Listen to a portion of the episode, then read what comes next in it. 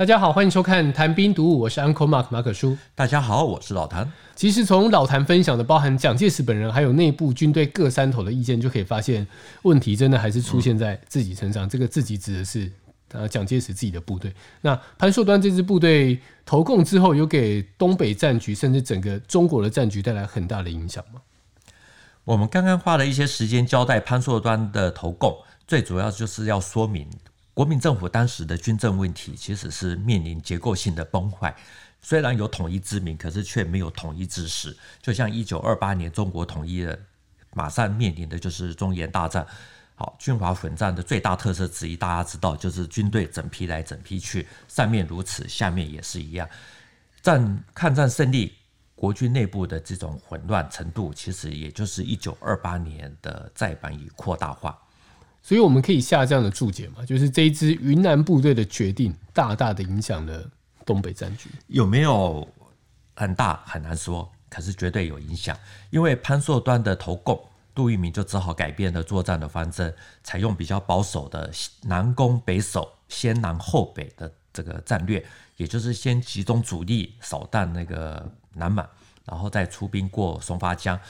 啊，因为他担心说，如果孤军北上的话，很容易被共军吸住，导致后方空虚。好，那这些对局势不同的看法，其实就加深了他与孙立人之间的不和。另外，潘硕端投共后，率领一八四师安全地进入了北朝鲜，接受金日成将军的这个庇护啊庇护。中央军没有办法随意的越过鸭绿江，就只能看着一八四师啊。接受改编，变成了东北民主联军。事实上呢，林彪的东北民主联军那个时候，除了呃有朝鲜军之外，好，这个共军这个转进，其实也常常这个跨过鸭绿江，好往来这个南满还有北满，好对国军造成非常大的困扰。所以前面提到潘硕端投共造成的余震，指的就是这个嘛？他其实对于国军想要往北攻是。变成一道屏障，一道阻碍，这些都是其中之一。那但是最重要的，其实是到了一九四八年啊，也就是民国三十七年的辽西会战，也就是辽沈战役的后期，长春已经被围城一百五十天。在锦州陷落之后呢，之前投共的这个潘硕端啊，又对他以前的军长，也就是六十军的军长曾泽生进行游说。好，据说这个。一八四师投共的时候呢，那个时候曾泽生曾经痛哭流涕啊，一再自请这个处分。可是到了一九四八年十月十七日，曾泽生啊，他这个在潘硕端的游说下啊，他就带着整个第六十军在长春投降，这个防线就整个全面性的瓦解，连带使得新一军分出来的新七军啊，也就跟着缴械。我们持平的来说，像长春围城进行了五个月啊。粮食物资全部都没了啊！那个时候高粱高粱米啊要卖到一斤三亿元啊，甚至还出现草根全部都被刨光，卖人肉，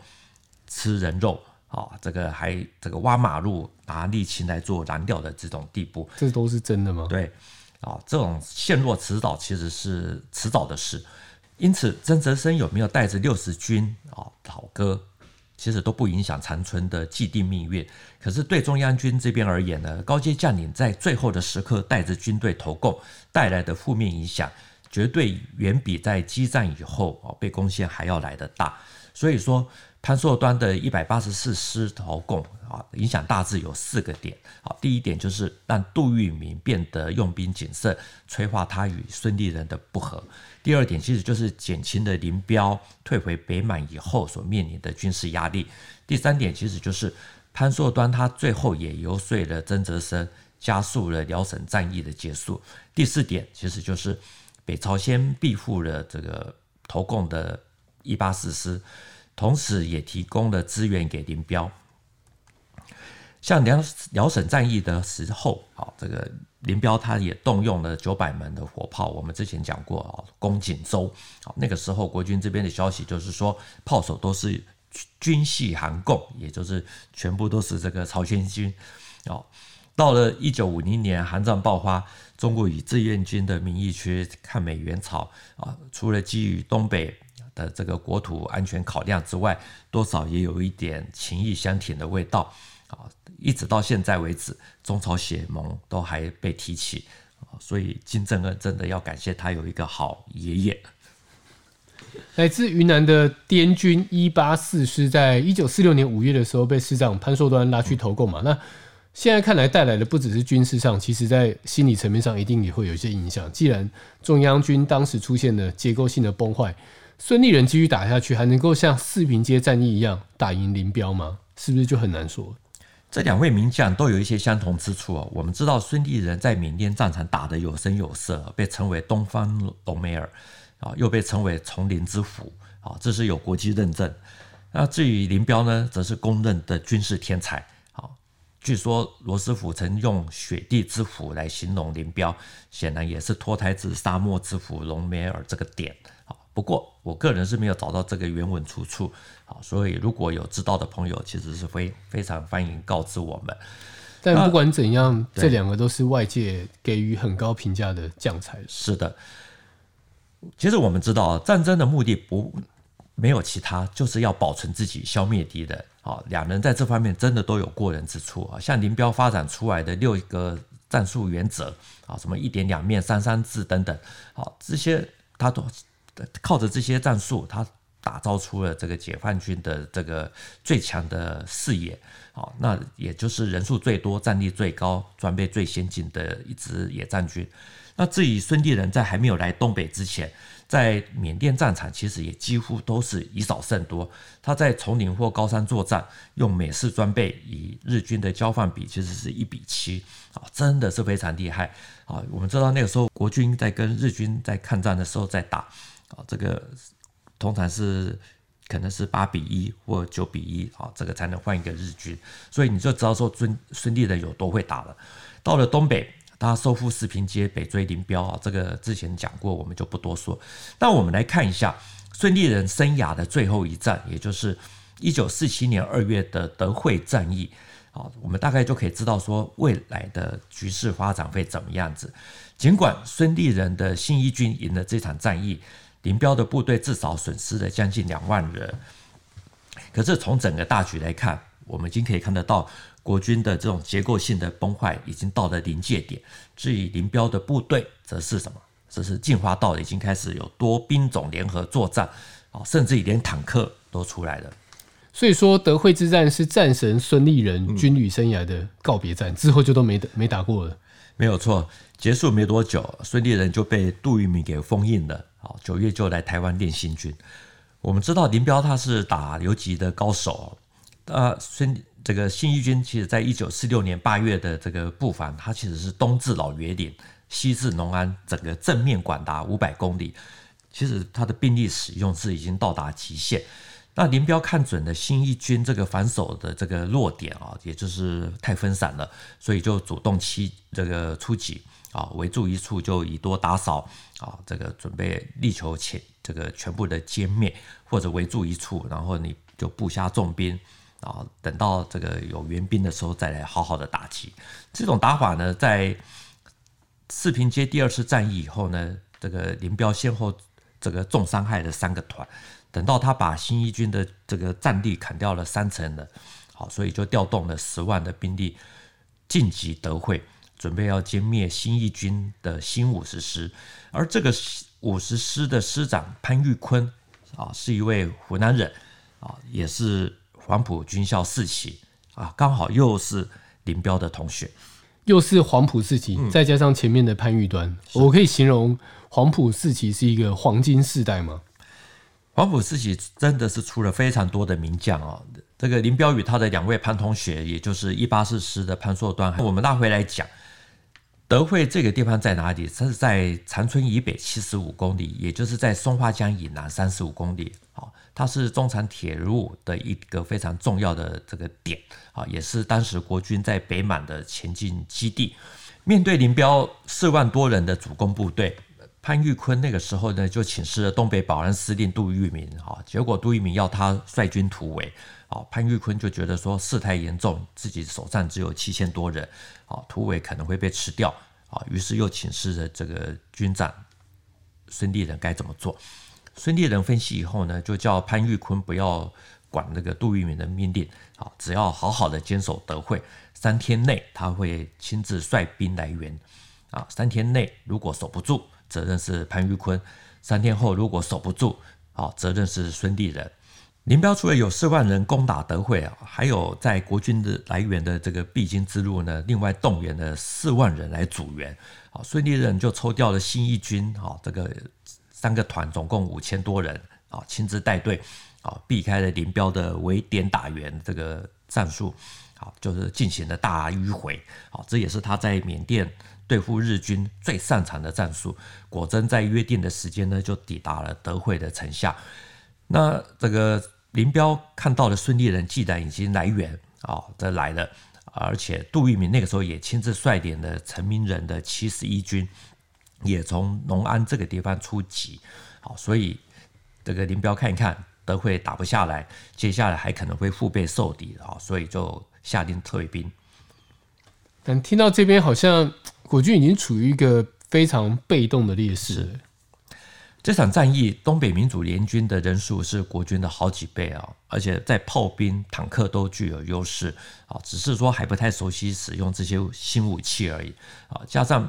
潘玉坤的新五十师其实是很会防守啊，林彪的部队啊，这个估计至少损失大概至少啊，有人说一万多，也有人说两万啊。那不管怎么说啊，大家很好奇。啊，就是说孙立人为什么还会打赢这个再次的打赢林彪啊？因为其实我们可以看得出来，就是他再次展现了新一军独特的内部凝聚力啊。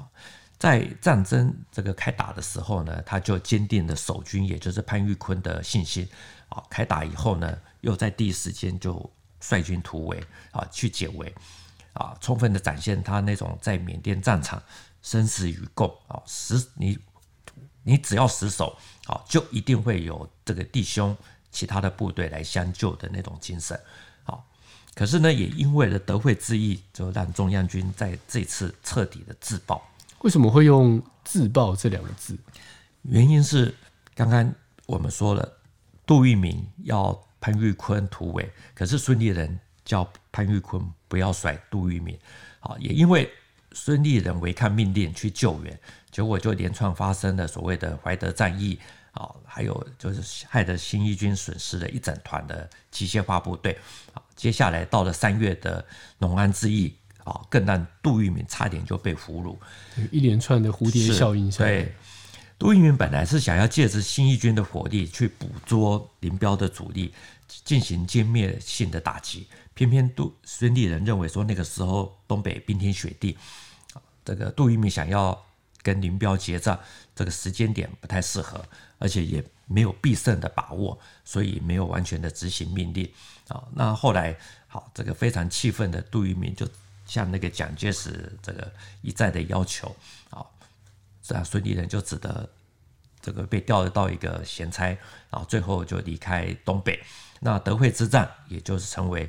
孙立人军旅生涯的最后一战，到了一九四八年九月，在台湾训练新军的孙立人，那个时候还写信给李爱将李鸿，也就是被困在长春的第七军的军长，说他愿意带练好的新军去长春接应。啊，那个时候喜爱骑马的这个孙立人还说：“我将与兄等共饮马于松发江。”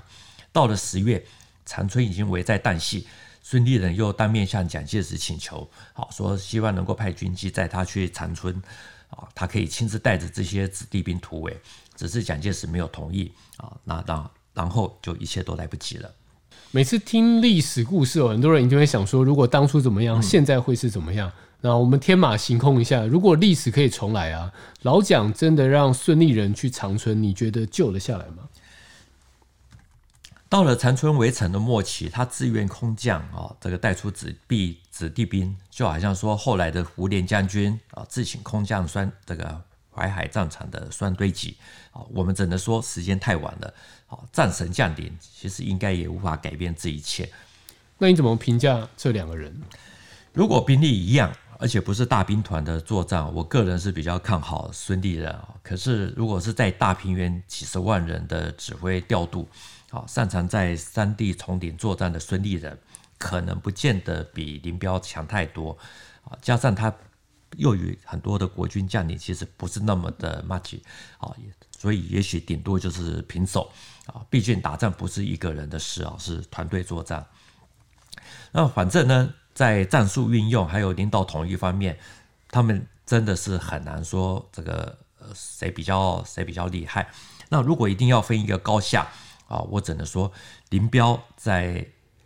比孙立人强的地方，其实就在政治他的政治性格比孙立人强太多啊，所以导致他日后折戟沉沙的悲剧啊。至于孙立人，他就是因为在政治方面啊，这个不如林彪，甚至于毫无兴趣啊，也因为他不懂政治，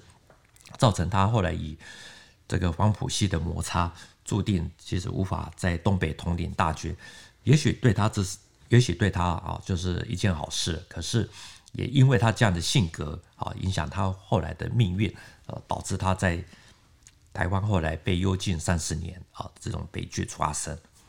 从孙立人的角度来看，真的是非常的可惜，因为他是一个很有谋略的将才，却没有办法发挥。但话说回来，如果他没有离开战场，也就没有后来到台湾的贡献。对吧？这就是一个牵着一个。但我们回到战场上啊，如果国军有美式装备，为什么到后来还是会输？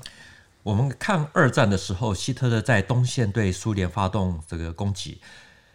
冰天雪地之下，坦克的汽油其实它都会凝固哦。寒带作战其实很多状况是没有遇到就不会想到。像东北的时候，林彪的部队虽然一开始装备比较差，不见得。比较不实用啊，例如那个时候东北民主联军接收很多日本关东军的武器，这些武器本来就是就是适合寒带作战。那至于国军的美式装备，其实很多是到了东北不管用的，好，甚至于那个在冰天雪地里面那个机关枪，比如坦克的机关枪，其实是封住的，打不出去。可是呢，气候这些问题应该都不是最主要的问题原因啊，最主要的问题还是在于说国军整个结构啊，还有管理上出了很大的问题，自废武功。我们之前提过啊，那个时候在东北跑记者的记者啊，那个陈嘉济写过一本叫做《白山黑水的悲歌》。他在这本书里面就有提到，他亲眼他说，在一九四八年夏天的时候呢，他亲眼看到沈阳各营区，哦，这个在有大批的坦克、十轮的大卡大卡车、坦克翼影炮车、装甲车不计其数，一排一排的放在广场，任由风吹雨淋日晒，变成一堆破铜烂铁。他还说。所谓机械化部队的新一军、新六军的战斗力，在一九四七年的时候呢，已经没有之前的一半。到了一九四八年，更不用说，甚至是驻守沈阳的新一军机械化部队已经只是空名。那既然这么多的武器放在那边不用，为什么不装备给刚刚前面提到那个杂牌军？给他们一点好的装备，会不会他们心里就舒坦一点？好像有受到重视，而不是？派我们去送死，这样的这个好问题啊、哦，还真的是历史之谜啊、哦。不过我我还是在讲啊，就是陈嘉济刚刚他的这个亲眼目睹的这个历史真相呢，其实多少也就是这个我们刚刚前面有提到，就是孙立人认为说，哎，这个杜聿明要去捕捉林彪的主力，要做这个决定性的这个会战。那孙立人认为说时间点不对，而且没有必胜的把握。其实这也是刚刚可以去印证陈嘉济他的这个说法，就是到了一九四七年的时候，那个时候整个的战力就已经没有之前的一半。好，那我们回过头来讲，就是说这些武器呢，如果是移交给杂牌军呢，的确是可以让他们心里舒坦一点啊，也不会那么的容易，只要舒服，心里舒服了就。不容易那么随便倒戈，啊，可是这些都是鸡生蛋，蛋生鸡的问题，啊，那可是我们也可以从里面可以看得出来，就是说，呃，整个国民政府那个时候这种结构性崩坏的情形，是从上层的军事领导系统到下面的部队的管理，好，都是这个样子，所以我们才会讲说，顺利的离开了东北，对于保持他的威名其实是好的，啊，因为他根本不可能去改变这一切。就好像说，他那个时候在台湾曾经批评东北的局势，认为说大敌当前，作为统帅的应该要好好的珍惜兵力，集中全力以求胜。啊，结果反而胡乱的调动军队，啊，这个以军队护送军队，分散精锐，啊，这就他说简直不合不知是何居心。对，所以说国军或者说中央军没有办法改变东北的局势嘛，嗯、像是增援部队之类的。我们前面有说，国军在一九四六年五月二十三日收复长春，其实也做着继续向北推进的动作。可是到了五月二十四日，国军才准备要越松花江。南满的共军就立刻从背后发起了安海战役，驻守海城的一八四师呢就投共了啊，南线的国军就连续的被吃。那杜聿明呢，那个时候就被迫从北线抽调六个师去南下啊，要去南满。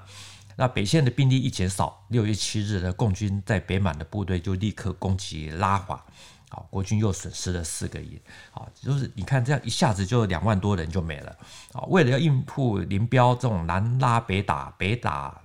北北拉南打的这种战略，彻底解决东北共军，杜聿明那个时候曾经请求说，从关内来征调三到五个军到东北。结果呢，大家都知道，在一九四六年还有一九四七年的时候呢，国军其实在华东地区其实自己也是自顾不暇。我也找了一张当时一九四六年五月二十日的报纸，这是四平街刚刚收复才两天，头题是斗大的十二个字，写着“共军扩大攻势，三路进逼那济南”。至于旁边的社论标题则是“共产党的新攻势”。我们来看一下这篇文章，它几乎预告了未来的发展。这篇文章一开头就很悲观的直接说，从各种触目惊心的事实来看，共产党是以距离全面叛全面叛变不远了。还说共产党到处都在发动攻势啊，在东北啊被苏军俘虏的十三万关东军，从北方回到哈尔滨，被送往南方协助共军作战。好，而在这个山东方面，共军现在正在三路并这个进军，甚至还扬言要要扬言要攻打平津。也就是天津北平，所以蒋介石纵然想要抽调兵力到东北，其实也根本无兵可调，更何况在关内，也只有在华东地区哦，啊，国军短短两年就已经损失了四十四万的大军，其中还包括了王牌军，也就是整七十四师也兵败山东孟良各，一样也是黄埔四期的名将啊，詹灵甫师长壮烈自尽。你说蒋介石怎么还有更多的兵力能够调出啊，出山海关去解决东北的战事？啊，一切都不可能。今天这个节目非常的长哦，我们老老谭跟我们分享林彪部队在东北一路的成长。那另外一方面，其实也看到新一军一直被瓜分、瓜分、瓜分，然后到最后孙立人离开了东北战场。也许对他来说是好事啊，毕竟在最巅峰的时候离开了。不过这些都是后话。如果论呢，只能当做茶余饭后的话题。然后我们还是要提醒一下哦，上周有呼吁说，如果有认识的长辈啊、家中的亲戚，或是左邻右舍等等，曾经从大陆过来，经历过那个大时代，目前还能够讲的话呢，欢迎提供受访的资料。我们的确有收到网友的来信，非常的。感动，老谭非常的感动。那这边还是要跟大家讲一下信箱哦，service at ettoday 点 net。那如果有的话呢，尽量把讯息寄给我们，老谭会主动去跟大家联络的。好，这一期的节目就到这边。坦兵读武，新闻与历史的汇流处，军事是故事的主战场，只取一瓢饮，结合军事历史跟人文的节目。喜欢的话呢，赶快订阅我们我们的频道。如果有建议，也欢迎在底下留言。再次谢谢老谭，谢谢大家，我们下次见，拜拜，拜拜。